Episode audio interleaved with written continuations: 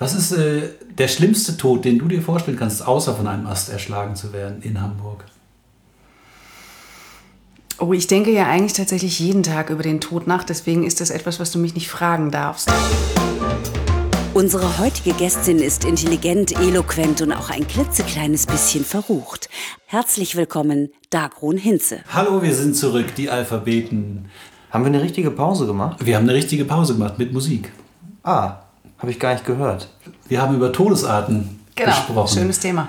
Mich hat immer sehr Isadora Duncan fasziniert, die ähm, mit ihrem jugendlichen Liebhaber ausgefahren ist in einem Cabrio und deren Chiffonschal sich dann in den Autoreifen verhakt hat und dadurch wurde sie dann stranguliert. Das fand ich eigentlich eine relativ gute Art abzutreten. Und was ist jetzt so die unwürdigste, lächerlichste Art, die du dir vorstellen kannst? Naja, ich finde es schon ganz schön schnöde, von einem Ast erschlagen zu werden oder ähm, Man muss vielleicht dazu sagen, dass es stürmt. sehr stürmt und dass, ich Hamburger auf, Wetter. genau, und dass ich auf dem Weg hierher tatsächlich irgendwie immer auf der Mitte der Straße gegangen bin, weil ich dachte, ich möchte jetzt nicht, dass ein Ast mir auf den Kopf fällt, weil das fände ich einfach nur schnöde. Und da wäre ich fast vom Bus überfahren worden. genau, oder von einem Fahrradfahrer. Wir kommen gleich zu den Vaginen in Wien. Ähm, Aber vielleicht einmal noch kurz die Nähe zum lyrischen Ich gepaart mit den Todesarten. Also tatsächlich auch so ein bisschen halb ernst. Ähm, wo wäre denn für dich auch eine Grenze, eine thematische Grenze, etwas aus deiner Lebenswirklichkeit zum Thema eines Gedichtes oder kurzen Textes zu machen? Also es gibt ja, also das, ne, Wolfgang Herrndorf, der, der Werkstattblock, irgendwie auch zur Zeiten schon seiner Krankheit und so weiter, das war ja schon auch ziemlich intensiv und extrem. Ähm, wo wäre für dich da auch eine Grenze zu sagen, das kann ich jetzt nicht mehr wirklich auch ähm, so abtun, das ist mir zu nah, das ist zu krass. Also, Arbeit und Struktur von Wolfgang Herrndorf gehört wirklich mit zum Großartigsten, was ich gelesen habe in den letzten Jahren. Also das ist etwas, was ich sehr, sehr, sehr gut verstehen kann. Und das ist natürlich auch das gute Recht eines Menschen, der schreibt, eben auch sein Sterben in dieser Art und Weise zu besprechen. Ich glaube, meine Grenze und wahrscheinlich die Grenze von sehr vielen Leuten ist dort, wo es andere Menschen betrifft. Also ich bin ja auch jemand, der sich oft Material aneignet, äh, von äh, äh, Menschen, die in meinem Leben sind. Und da gibt es natürlich eine Grenze von dem, was du nehmen darfst. Also ich würde da jetzt für gar kein Beispiel für nehmen, aber es gibt natürlich Übergriffe. Also ich bin schon manchmal übergriffig in dem, was ich tue, versuche da aber noch sensibel zu sein. Aber da gäbe es natürlich bestimmte Grenzen, ähm, die nicht nur Freundschaften zerstören würden, sondern die ich eben auch wirklich unredlich finde. Also eine schönere Überleitung zu Vaginen in Wien kann man eigentlich nicht geben. ist perfekt. Genau, auch da ist eine Freundin im Spiel, deren Geschichte das eigentlich ist, aber die mochte das sehr gerne, dass ich das gemacht habe. Vaginen in Wien. Meine Freundin ist Österreicherin und für den Feminismus verloren. Sie hält einen Mann, der alles Geld verdient und auch ansonsten altmodisch ist, für eine gute Idee und würde gern zu Hause bleiben, um mit ihrer Tochter zu spielen und ab und an ein Fest auszurichten. Kritik an der Tatsache, dass die Wiener Philharmoniker lange Zeit keine Frauen einstellten, findet sie ebenso spießig wie das Gelächter, in das ich ausbrach, als ich zum ersten Mal einen Kärntner Trachtenchor sah. Überhaupt sei der deutsche Nazi-Reflex einfach zum Kotzen. Als ich wieder einmal damit anfing, dass es zu wenig Frauen in Führungspositionen gebe, erzählte sie von ihrem Theaterwissenschaftsstudium in Wien. Sie und ihre Mitstudentinnen hatten sich zusammengefunden in Arbeitsgruppen, die ganz ohne Männer studieren wollten. Man traf sich privat und in jedem Flur hing ein Bild. Die Vagina der jeweiligen Bewohnerin, mindestens zweifarbig und meistens gerahmt, eine Art Kartoffeldrucktechnik mit Schamlippen. Die österreichische Variante von Feminismus, nehme ich an. Sehr schön. Wirklich, ja, das, ähm, das erreicht mich. Das war der erste Text, der von mir jemals ins Jahrbuch der deutschen Lyrik aufgenommen wurde. Also in die Bibel der Lyrik. Ähm, genau, also offenbar trifft es einen Nerv. Ja, da ging es auch wieder um Theater. Und ich würde gerne jetzt, äh, nachdem wir viel über Lyrik und, und die, die Kunst gesprochen haben, über den Broterwerb reden. Ja. Ich weiß, in einem deiner Gedichte erwähnst du, wer, wer tagsüber Texte fürs Internet schreibt, zu dem kommt abends kein Gedicht, wenn ich das jetzt richtig oder falsch. Wer tagsüber Servicetexte fürs Sir, Inter Internet schlimmer, schreibt. Noch genau, schlimmer, genau. Machst du das? Naja, also ich bin seit genau 19 Jahren selbstständig und natürlich wäre es eine romantische Vorstellung, dass man das schaffen könnte, ohne auch jede Menge Scheiße zu machen, um seine Miete zu finanzieren. Das ist völlig klar. Also ich glaube, ich habe wirklich jeden Job, der mit Schreiben zu tun hat, gemacht, um mich durchzuschlagen. Ich habe unter Pseudonym pornografische Geschichten geschrieben. Oder auch Jetzt für wird's die Yellow, interessant. für die Oh Yellow je. Press geschrieben und so weiter und so fort. Ähm, und habe, also ich texte, habe auch für Werbeagenturen getextet und so weiter, aber das hatte immer sehr klar diese Grenze von Broterwerb. Also ich fand es auch immer ganz gut, meine eigentliche Arbeit freizuhalten von kommerziellen Erwägungen. Und das Theater ist tatsächlich der Bereich, wo sich das beides verbindet. Also das ist das, was ich auch tun möchte in meinem Leben und weiterhin tun will. Und was natürlich dann trotzdem inzwischen auch einen großen Teil oder einen, einen Gutteil zumindest des Einkommens sichert. Aber das ist allerdings auch erst seit zehn Jahren der Fall. Und dann schreibst du Theaterstücke. Ich schreibe Theaterstücke. Die sind nur zum geringen Teil dann wirklich fiktionale Geschichten, die an einen Verlag gehen und die dann an Theater verkauft werden, sondern ich habe mich in den letzten Jahren spezialisiert auf dokumentarisches Theater, also auf Stückentwicklungen, die man vor Ort macht. Das heißt, ich reise dann meistens an im Auftrag eines Theaters. Das war zum Beispiel in diesem Jahr Kommunalpolitik. Ich habe am Düsseldorfer Schauspielhaus gemeinsam mit der Regisseurin Miriam Scholl ein Stück gemacht zur Lust und Frust der Kommunalpolitik und ähm, habe dort auf der Bühne zusammengebracht eben auch keine Schauspieler, sondern aktive Kommunalpolitiker und bekennende Nichtwähler. Oder ich habe äh, in diesem Jahr noch Premiere gehabt am Stadttheater Aalen mit einem Bürgerchor, der eben auch so eine Art Identitätskonstruktion dieser Stadt vornimmt, die ich eben auch aus Interviews geschrieben habe. Und da standen dann am Ende 130 Leute auf der Bühne und haben quasi über ihre Stadt berichtet. Also es ist eher tatsächlich so an dieser Schnittstelle zum dokumentarischen Theater, oftmals mit Experten des Alltags auf der Bühne, nicht mit professionellen Schauspielern, weil ich glaube, dass das Theater sehr, sehr, sehr viel politischer sein kann, als es ist, ähm, im Abobetrieb oft ist. Was würdest du denn sagen, ist dein eigentliches Talent?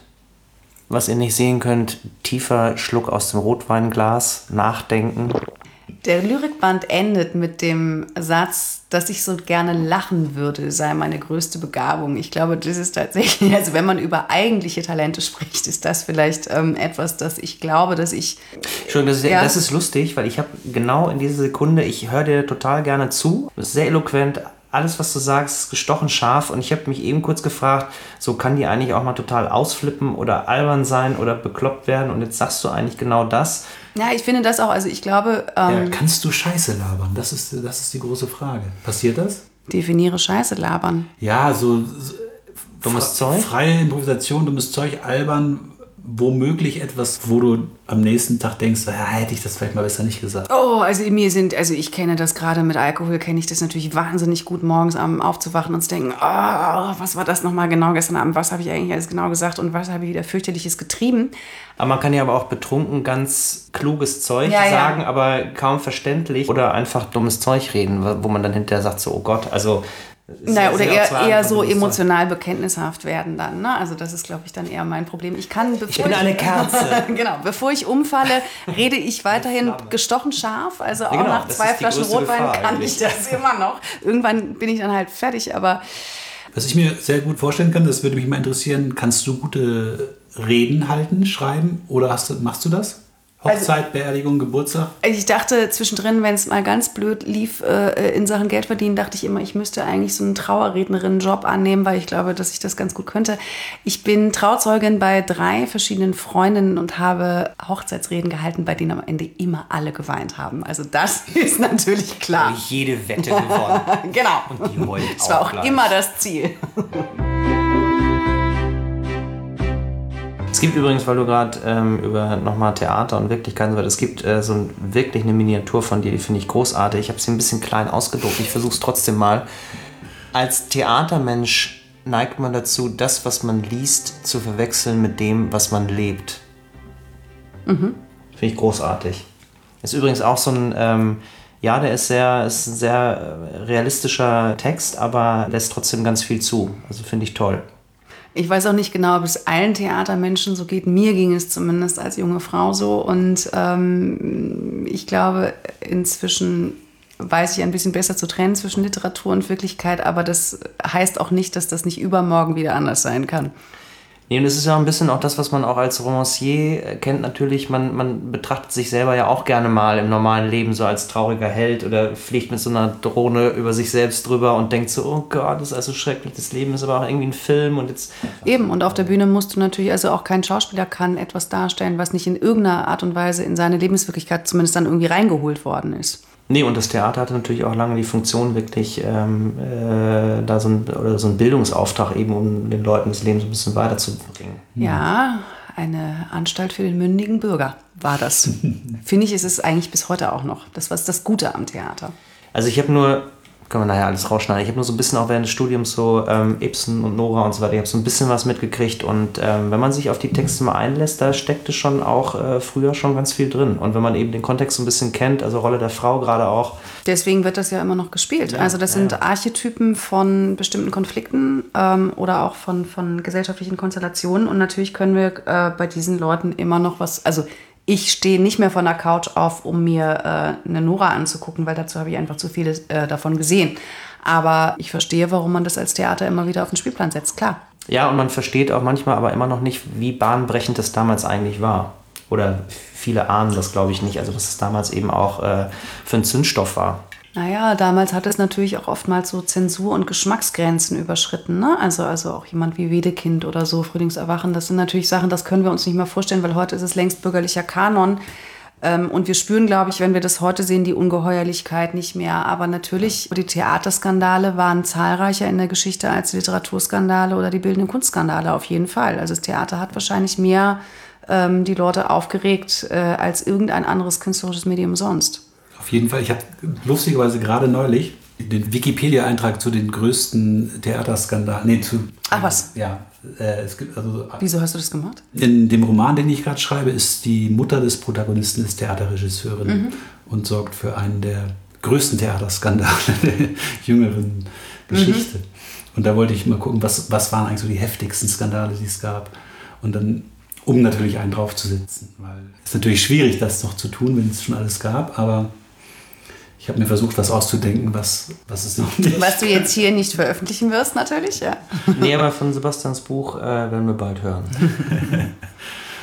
Und was war da aufgelistet? Also Wedekind war wahrscheinlich äh, natürlich aufgelistet. ich kann die ganze Liste jetzt nicht runterbeten, ja, aber... Aber ähm, ist dir irgendwas in Erinnerung geblieben?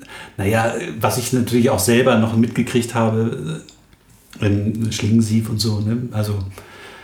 Äh, aber ich bin im Theaterbereich viel zu unbewandert. Ne? Ich, also ich habe mir das zwar gewählt als, als Thema in meinem Buch, weil ich einen sehr guten Freund habe, der Theaterregisseur ist und auch als Musiker schon oder auch als Grafiker schon ein paar Mal am Theater gearbeitet habe. Ich kenne das so aus einer anderen Perspektive. Und ich finde die Welt wahnsinnig faszinierend. Ne? Diese, dieses, wie so ein Stück entsteht und wie das erarbeitet wird und diese ganze Probenphase und, und wie die Schauspieler wirklich an ihre Grenzen gehen, das ist äh, faszinierend. Und das, äh, das, das wollte ich unbedingt verarbeiten in, in, in meinem Roman, ja. Aber ich war früher wirklich Theaterhasser. Also genau wie ich Lyrikhasser war, war ich Theaterhasser. Und warum Theaterhasser? Weil zu bürgerlich oder warum? Ich hatte anscheinend immer Pech, weil ich war auch öfter mal dann auf Empfehlung meines Freundes, der also die meisten Stücke, die ich gesehen habe, waren von meinem, meinem Freund mhm. die Stücke. Ne? Mhm. Die fand ich dann auch im Laufe der Zeit tatsächlich immer besser. Der macht mhm. auch viel Kindertheater, aber auch mal äh, an, an Staatstheatern und ähm, meine Meinung hat sich gewandelt. Ich bin nicht zum großen Theatergänger geworden seitdem, aber ich glaube, da geht einiges. Also wenn, wenn unsere Systeme noch bekloppter werden und ja. das alles wieder so ein bisschen wird wie vor 70, 80 Jahren, dann glaube ich, kann das in den nächsten Jahren noch wichtiger werden, als es in den letzten Jahren vielleicht war. Also das Theater ist ja gerade in Krisenzeiten gut, weil es auch schnell reagieren kann. Naja, und ich glaube, es ist sozusagen neben allem, was es auf der Bühne liefert, ist es erstmal ein bestimmter Ort. Also das ist vergleichbar wie die Kirche, zu sagen, es gibt einen Ort, der öffentlicher Raum ist, äh, an dem Menschen sich versammeln können, um über etwas Drittes nachzudenken. Und das liefert die Kirche, die nun zunehmenderweise an Bedeutung verliert.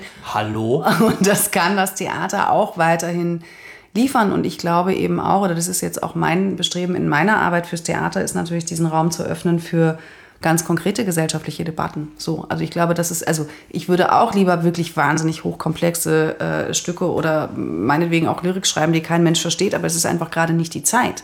Also ich glaube, dass sich alle äh, künstlerisch Produzierenden im Moment einfach ein einmischen müssen in die politische Situation, die wir im Moment am Start haben. Wir können uns in 20 Jahren vielleicht wunderbar wieder zurückziehen und unseren Kunstkram machen, aber im Moment ist es nicht die Frage, sich zurückzuziehen, sondern im Moment geht es darum, sich einzumischen. Das ist Pflicht, Absolut. empfinde Ja. ich auch so. Auf jeden Fall.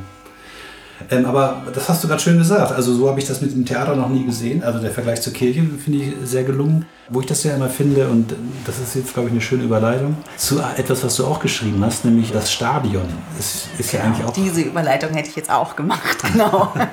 ist ja eigentlich auch so eine Art Gottesdienstersatz oder Religionsersatz für viele Menschen. Und du hast ein Fußballbuch geschrieben. Kannst du darüber was erzählen? Genau. Wie kam es dazu und wo Also, ist es erschienen? um sozusagen diesen Link nochmal herzustellen, es geht, glaube ich, um Rituale oder das ist etwas, was mich auch extrem interessiert. Also Rituale, Theater ist ein Ritual, Gottesdienst ist ein Ritual, der Besuch eines Fußballspiels ist natürlich ein Ritual, selbst das vor dem Fernsehen ein Fußballspiel glotzen ist zumindest in meiner Welt ein Ritual, weil es bestimmte Vorbereitungen braucht und bestimmte Ausrichtungen der Sessel und bestimmte Lautstärken und so weiter. Bist du Fan eines bestimmten Vereins? Ja, das ist Borussia Dortmund. Ich weiß nicht, ob ich das hier jetzt sagen darf. Mein Sohn ist glühender dortmund Das ist sehr Und das schön. ist- und wir haben sehr gelitten letzte Saison. Und deswegen bin ich auch immer noch so ein bisschen, weißt du, also wie das so ist, wenn man so in einer schwierigen Beziehung steckt. Also das Theaterleute haben es mit dem Fußball, das ist einfach so.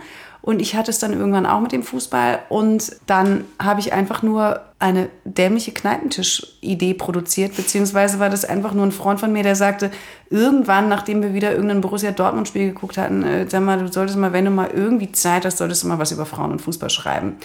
Und ich hatte damals noch ein Stipendium äh, über einen weiteren Monat und hatte nichts mehr zu tun und dachte, pff, also ich weiß doch nicht, wer das lesen soll, aber ähm, mir fällt dazu ein bisschen was ein. Und dann habe ich äh, innerhalb kürzester Zeit diesen kleinen Essayband zusammengeschrieben, habe den Mayrisch Verlag wieder getroffen, die das dann veröffentlicht haben. Und dann hat das irgendwie so eine komische Eigendynamik bekommen, weil womit wir alle nicht gerechnet haben, ist, dass Frau schreibt über Fußball tatsächlich so ein Thema ist. Das hat dazu geführt, dass ich bis heute die erste weibliche Fußballkolumnistin der RBB-Radiosendung Arena bin. Also ich renne alle drei Wochen ins NDR-Studio, um eine Live-Schaltung am Samstag zum RBB zu haben. Und das finde ich ziemlich super. Und hast du da auch ähnliche Anfeindungen schon erlebt, wie jetzt die Kommentatorin, die zur WM ja durch die Hölle gehen musste, weil Claudia Neumann, mm -mm. nein, also natürlich nicht. Also weil das ist natürlich auch ein Nischensender und das ist äh, ein, ein Radiosender, den natürlich auch nur ein bestimmter Ausschnitt von Gesellschaft hört und so weiter. Und die sind, äh, das moderiert ja auch ein Duo, also immer, also Jessie Wellmer oder eben äh, eine andere Moderatorin ähm, moderiert das im Duo mit einem. einem Die macht doch die Sportschau, ne? Ja, die hat es ins Allerheiligste geschafft. Sie ist auch wirklich super. Genau, da habe ich aber in einem Taz-Artikel mal gelesen, dass sie dir erzählt hätte, dass sie nämlich sehr wohl Anfeindungen erlebt hat, dass äh, ihr jemand gesagt hätte, eine Frau kann darüber gar nicht sprechen, weil sie keine Erfahrung im Männerfußball Absolut, hat. ja, Und ja. Ähm, da hast du eigentlich einen ganz schönen, ganz schönen Konterparat gehabt. Kannst du dich daran erinnern, was du gesagt hast? Ja, das wäre ungefähr so, wie wenn Männer keine Gynäkologen werden könnten. Also weil sie keine Erfahrung mit dem weiblichen, also mit also Innenerfahrung mit dem weiblichen Körper haben. Das ist tatsächlich auch richtig. Und das natürlich. ist total richtig, weil das finde ich bis heute das Absurdeste überhaupt, dass, dass das überhaupt erlaubt ist. Also so, so, was, dass Frauen über Fußball berichten. Nein, andersrum. Dass Männer, also überhaupt, also, also, also ich, ich würde doch nicht als, ich kann mir das gar nicht vorstellen, als Frau zu einem Mann zu gehen, der einen Ich gehe übrigens immer zum männlichen Gynäkologen, Ja? aber das nur am Rande. Ja, weil ich das Gefühl habe, dass das jemand ist, der äh, Was nicht von weiß, Fußball versteht. wie scheiße das ist, irgendwie seine Menstruation zu haben und so weiter, sondern dass er dem irgendwie eher mit Respekt begegnet. Aber das ist jetzt, glaube ich, nichts, was hierher gehört. Wieso nicht? Ähm, Jessie Wellmer und Claudia Neumann sind natürlich totale Heldinnen, weil die ähm, alle beide, also Claudia Neumann sicherlich noch mal mehr, unfassbar angefeindet werden und trotzdem sozusagen mit ihrer ganzen Kompetenz und, und äh, Gradlinigkeit da stehen und das vertreten und natürlich auch verkörpern, dass Frauen selbstverständlich heutzutage sich kompetent über Fußball und andere Sportarten äußern können. Ich selbst bin dafür natürlich nicht angefeindet worden, weil selbst, also dieses Buch und auch diese Kolumne sind einfach zu sehr Nischenprodukte, als dass man dafür jetzt in irgendwelche Shitstorms geraten würde. Was ich allerdings interessant fand, war, die einzigen beiden Verrisse, die ich für dieses Buch kassiert habe, stammen von Männern. Und einer ist wirklich so angepisst und so persönlich. Ich sage jetzt nicht, wo er erschienen ist, wo ich dachte, oh mein Gott, was habe ich diesem Typen? Kenne ich den irgendwo? Habe ich irgendwie früher mal seinen, seinen Hund überfahren oder sowas? Nein, nein, nein, nein, nein, ganz andere Ecke. Ähm, das ganz war wirklich persönlich Ecke. angegriffen. Elf Freunde? Mm, Elf Freunde war auch nicht so super. Interessanterweise hat Elf Freunde, das veröffentliche ich jetzt hier einfach mal äh, im Tenor gesagt, es sei komisch, dass ich das überhaupt zum Thema machen würde, dass Frau, also dass es eine also dass es, dass es ein, ein Thema sei, dass Frauen sich mit Fußball auskennen würden, obwohl das doch heute kein Thema sei. Und dann guckst du einmal ins Impressum und stellst fest, dass sie keine einzige weibliche Redakteurin haben und denkst, hm, ich ja. weiß nicht, ob ihr da nicht noch irgendwie einen blinden Fleck habt. Ja, ja. Ich finde Elf Freunde eigentlich gut, aber es ist Nein, auch okay, dass du es äh, Super, hast. aber äh, das äh, äh, war trotzdem eine Kritik, die ich dachte, ah, interessant. Ja, vielen Dank fürs Zuhören. Nein, so können wir nicht schließen. Warte mal. Nee, ich wollte doch nicht das Ende jetzt einläuten, nee, aber es war so gerade bei einmal. Ich würde dich jetzt gerne zum Abschluss nochmal fragen, weil es ist ja hier auch ein Podcast über das Schreiben, über, über das Handwerk des Schreibens. Und ähm, es geht ja, gibt ja auch viele Zuhörer, hoffe ich jedenfalls, die aus diesem Podcast Erkenntnisse gewinnen wollen oder, oder was mitnehmen wollen für ihre eigene Disziplin vielleicht sogar. Hältst du dir Inseln frei? Wie integrierst du das in dein Leben? Das wirkliche Kunstschreiben oder das für die, für die Seele? Die es übrigens nicht gibt. Die Seele gibt es natürlich schon. Ähm, Im Theater. Und die Seele ähm, braucht natürlich immer Freiräume, um schreiben zu können. Ich bin preußisch zwanghaft und sehr fleißig. Das ist mal das allererste, was, glaube ich, zu einem irgendwie gearteten äh, Erfolg führen kann. Das heißt, ich habe natürlich wirklich sehr festgelegte Strukturen. Also ich weiß ganz genau, wie meine Woche aussieht, wann ich was machen muss, wann ich was erledigt haben muss und so weiter und wann Freiraum ja, ist. Für du weißt am Montag, wann du, ja. dass du Donnerstagabend ein Gedicht schreibst. Ja, nein, das weiß ich nicht. Ich weiß aber, wann Freiraum ist. Und tatsächlich ist es interessant, weil das mit dem Gedichteschreiben ist wirklich der exklusiveste Zustand, weil das ist der einzige Zustand, den du nicht planen kannst. Also ich kann Theaterstücke schreiben, weil das ist auch viel Handwerk. Ich kann auch Prosatexte schreiben, Essays und so weiter. Auch das ist viel Handwerk. Aber tatsächlich ist es interessant, dass ich in den letzten zwei Jahren tatsächlich kein Gedicht mehr geschrieben habe, weil einfach zu viel Außenwelt war. Und in den letzten zwei Jahren ja, nicht mehr. Mhm. Das also das sind tatsächlich, äh, das sind, das sind äh, Texte bis 2016 die in diesem Buch jetzt erschienen sind. Trotzdem zeitlos, wie ich finde. Zeitlose Texte. Also merkt man, nee, merkt man nicht. Ist jetzt, denkt, man denkt nicht irgendwie so, ah, nee, die, die halten, letzten 20 also, Jahre. Glaube ich auch. Nee, nee, absolut, die halten das auch. Aber es ist tatsächlich, also tatsächlich für das Lyrikschreiben oder für die Lyrikerin-Identität braucht es einen bestimmten Zustand, den ich überhaupt jetzt nach vieler, viel, viel, viel Zeit erst im Sommer erreicht habe, nachdem ich fünf Wochen auf dem Land rumhing in dieser Bullenhitze und dann habe ich irgendwann tatsächlich wieder festgestellt, wow, ich kann wieder Gedichte schreiben. Das ist nicht zu planen. Alles andere ähm, geht zu 20 Prozent über Inspiration und zu 80 Prozent über Fleiß und Disziplin. Und ich glaube, das ist das Einzige, was man, was man Menschen sagen kann, die das wollen. Und das ist eine große Frage, ob man das will für sein Leben, weil das ist nicht die einfachste äh, Lebenslinie, die man einschlagen kann. Du kannst es nur lernen, indem du es machst und indem du ähm, deine Sprache schärfst und indem du dein Handwerk schärfst. Wie viel produzierst du für die Tonne, was nie jemand anders außer dir jemals lesen wird? 50 Prozent, würde ich sagen. Das ist aber eine gute Quote. Weiß ich gar nicht so genau. Also vor allen Dingen, das, also das müsstest du mich wahrscheinlich in 30 Jahren nochmal fragen, weil es ist natürlich auch die Frage, ich bin ja, also ich funktioniere, glaube ich, so, dass ich sehr, sehr lange Sachen immer wieder quasi auf Wiedervorlage habe mhm. und durcharbeite. Und ich könnte mir vorstellen, dass bestimmte Manuskripte, die auf meinem Rechner liegen, ähm, die jetzt nicht total aktualitätsgebunden sind oder so, vielleicht auch noch äh, eine Möglichkeit haben, ähm, auch nochmal zu erscheinen. Aber dann sind sie wirklich zehn Jahre durch den Wolf gegangen. Also immer wieder alle anderthalb Jahre na, wieder vorgekommen und überarbeitet worden. Mhm. Mhm. Das ist mein Signature-Sound. Habe ich als SMS-Ton. Oder anders gefragt, welcher Text hat die meisten Umformungen und Überarbeitungen mitgemacht? An welchem hast du am längsten gearbeitet, bis du zufrieden warst? Gute Frage, darüber muss ich mal kurz nachdenken tatsächlich. Ich muss sagen, dass die Lyrik dann doch das ist, was ich am allerwenigsten überarbeite. Also die haben sicherlich auch alle zehn Überarbeitungsschritte hinter sich, aber das sind eben nicht 30 der oder so. Also der Grundgedanke sitzt bei der, also das ist ja sozusagen der Ausgangspunkt für ein Gedicht, dass du einen Grundgedanken hast, zu sagen, welches Gefühl, welche Atmosphäre, was ist der Punkt. Und wie dann die einzelnen Formulierungen oder wie der Rhythmus ist, das musst du dir vorsprechen. Aber ähm, Wenn der Grundgedanke, der nicht Grundgedanke, stimmt, dann genau. fängt man gar nicht erst an. Und du hast es ja. da und manchmal notiere ich mir nur, also wenn ich irgendwie was höre, also was höre oder so ein Gefühl habe von, ah, das könnte ein gutes, das könnte irgendwie so ein gutes Thema sein, was mehr erzählt als das eigentliche Thema, ähm, dann schreibe ich mir das auf und dann weiß ich, dass ich das auch übermorgen noch irgendwie in Worte fassen kann, in dieser Form natürlich, also in so einer lakonischen Form, dass das geht. Aber ähm, tatsächlich. Entschuldigung, ich muss kurz reingrätschen, weil du, du hast eine Geste gemacht, die der Zuhörer nicht gesehen hat. Du hast beim Aufschreiben hast du wirklich einen Stift in die Hand genommen. Hast du ein Notizbuch? Ich habe ein Notizbuch, aber das verwende ich eigentlich selten. Das verwende ich wirklich nur für diese Erinnerungsstützen, zu sagen, ich glaube, aus dieser Geschichte müsste ich einen Text, also müsste ich ein Gedicht machen oder so. Aus also Papier, ist, ein richtiges- das ist, ja, das ist dann so, aber das ist wirklich eher so ein, so ein Erinnerungsstützen-Ding, zu sagen, nicht vergessen, das könnte was sein. Machst du auch Notizen im Smartphone, wenn du unterwegs bist? Ich habe nicht mal ein Smartphone. Du hast nicht Ich mal habe einen ein alten Smartphone. Hörknochen, der SMS schreiben und telefonieren kann, was ich sehr angenehm finde. Toll, ich bewundere dich. Ich bin auch nicht auf Facebook. Kann man machen.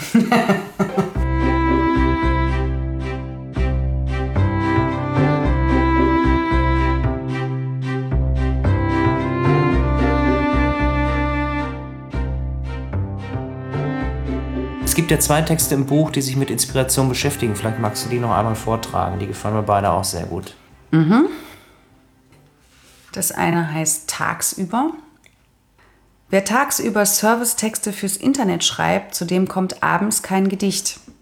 Vielleicht wenn er kellnerte, auf dem Bau arbeitete, am Empfang einer Rechtsanwaltskanzlei säße, wenn er Tiere pflegte, Gräber aushöbe, Taxi führe oder einen richtigen Beruf hätte, sagen könnte, lassen Sie mich durch, ich bin Arzt. Und wenn er tagsüber malte, tanzte, auch wenn er seinen Körper für Geld verkaufte, dann käme in der Nacht vielleicht eines vorbei, auf Besuch oder gleich um zu bleiben. Aber nicht so. Die Sprache vergibt keinem, der sie tagsüber schindet. Das Ende finde ich zum Beispiel großartig. Also ich bin so ein Freund oft auch so von ersten Zeilen und letzten Zeilen und äh, das... Äh, Schon auch ein bisschen pathetisch natürlich, ne? aber ich meine es eigentlich genauso. ja. Und wir müssen ja alle trotzdem einen Kompromiss mit dem Leben und mit der Sprache eingehen. Das ist ja auch klar. Aber der Gedanke, dass die Sprache einem nicht vergibt, wenn man sie schindet, das finde ich, äh, wird, die, wird die Sprache sehr lebendig. Ich glaube, das gilt für, ich glaube, das gilt für jeden Künstler. Wenn du dich prostituierst, ähm, nimmst du nicht nur Schaden an deiner eigenen Seele, sondern auch deine Kunst nimmt Schaden. Und damit müssen wir aber alle leben, weil die Welt einfach so ist, dass wir Ja. versuchen, kommen, klarzukommen. Also Absolut. versuchen müssen, klarzukommen. Und das ist ein, ein, ein Spannungsfeld, in dem wir uns bewegen. So ist das. Das erreicht mich tatsächlich sehr, weil äh, ich kann das, ich übertrage das dann auf meine Erfahrung, die ich hatte. Ich bin ja Musiker und habe es auch eine Zeit lang als Auftragsmusiker versucht. Und es hat mich so fertig gemacht, tagsüber für Werbekunden Musik komponieren zu müssen und mich in, in sinnlose Diskussionen mit Menschen zu verstricken, die leider auch dann natürlich von Musik keine Ahnung haben. Sie sollten sie auch, ist ja nicht ihr, ihr Beruf oder ihre Leidenschaft, dass ich äh, gedacht habe, ich kann nicht Werbemusik machen, dann mache ich keine Musik mehr.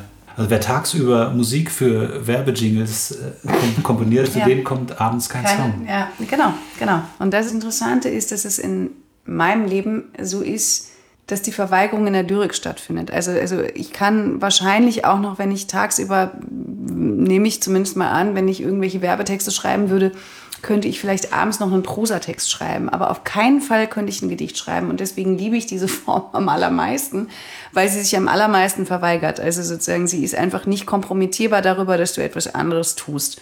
Aber wenn du tagsüber Theatertexte schreibst, dann kommt zu dir abends ein Gedicht. Nee, dann kommt auch kein Gedicht. Aber das hat was damit zu tun, dass meine Theaterarbeit eben auch sehr viel im Austausch mit anderen Leuten, also ich bin da ständig in Interviewsituationen, Austausch mit einer Regisseurin, mit einer Dramaturgie, mit einem Theater und so weiter. Also ich glaube, Lyrik, so wie ich sie schreibe oder was für einen Zustand ich dafür brauche, ähm, geht nicht mit zu viel Außenwelt. Also da muss dann schon irgendwie so eine Konzentration und Rückzug auf so eine innere Welt stattfinden können. Und das geht einfach nicht, wenn du ständig, ständig im Außenkontakt bist. Und ich glaube, das ist das, warum ich eben in diesen letzten Jahren auch einfach überhaupt kein einziges Gedicht mehr geschrieben habe, weil ich überhaupt gar nicht mehr äh, zur Ruhe gekommen bin. Hören wir noch eins. Gern. Nachts. Wer abends auf Vernissagen rumsteht, zu dem kommt morgens kein Gedicht. Auch nicht, wenn er vom Sofa aus späte Fernsehserien schaut. Nicht mal, wenn er Abendessen kocht für Freunde, die reden müssen. Schon gar nicht, wenn er vom Schlafengehen den Kontostand checkt, obwohl für Rotwein und Zigaretten seltsamerweise immer noch irgendwo Geld ist. Doch Trinken und Rauchen wird eh überschätzt als zwingende Einladung an ein Gedicht. Und Liebe? Nun ja. Ließe er sich ficken des Nachts, vielleicht käme am nächsten Morgen ein Gedicht vorbei oder immerhin ein Fußnotenvers, aber nicht so. Die Liebe vergibt keinem, der auch nur ein Wort für sie sucht. Da hast jetzt aber Ficken gesagt. Das hat Davi jetzt Ficken gesagt und das kommt in diesem Buch, glaube ich, mehrfach vor, wenn ich mich richtig erinnere und das ist immer wieder ein bisschen anstrengend. Wer findet das anstrengend? Ich finde das anstrengend. Also ich finde es in der Ja, du, Live... hast, du hast es doch reingeschrieben.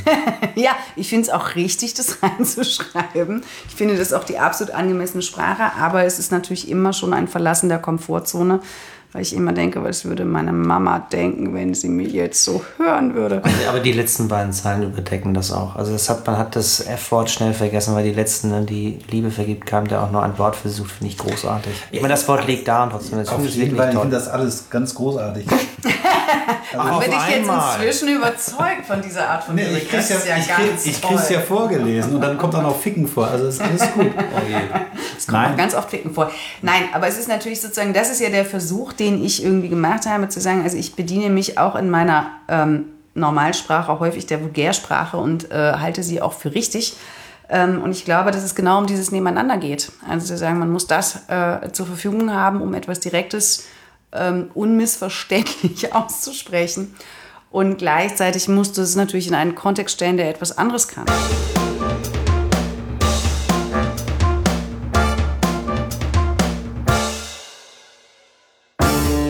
Vielen, vielen Dank, dass du hier warst. Dankeschön, das hat Spaß gemacht. War alles toll. Dagrun, eine letzte Frage sei mir gestattet. Unbedingt. Was ist das für ein Vorname? Ah, das ist ein isländischer Vorname, der damals, als ich eingetragen werden sollte am Standesamt, tatsächlich der erste Name dieser Art in Schleswig-Holstein war. Deswegen mussten meine Eltern damals ein Gutachten vom isländischen Konsulat beibringen, das bestätigte, dass es wirklich ein Vorname ist und keine Erfindung. Und er bedeutet so etwas wie das kleine Geheimnis des Tages, was ein irrsinnig guter Gesprächsanfang ist, wann immer man darüber versucht zu reden. Und ich habe als Kind sehr unter diesem Namen gelitten, aber inzwischen finde ich ihn ganz gut. Absolut. Schön, dass du da warst. Danke euch. Auf Wiederhören. Auf Wiederhören.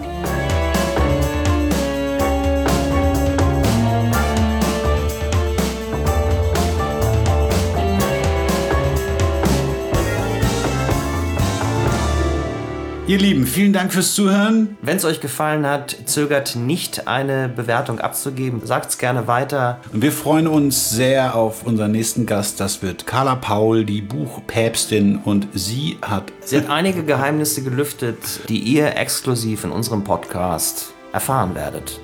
bis dahin. Tschüss. Tschüss.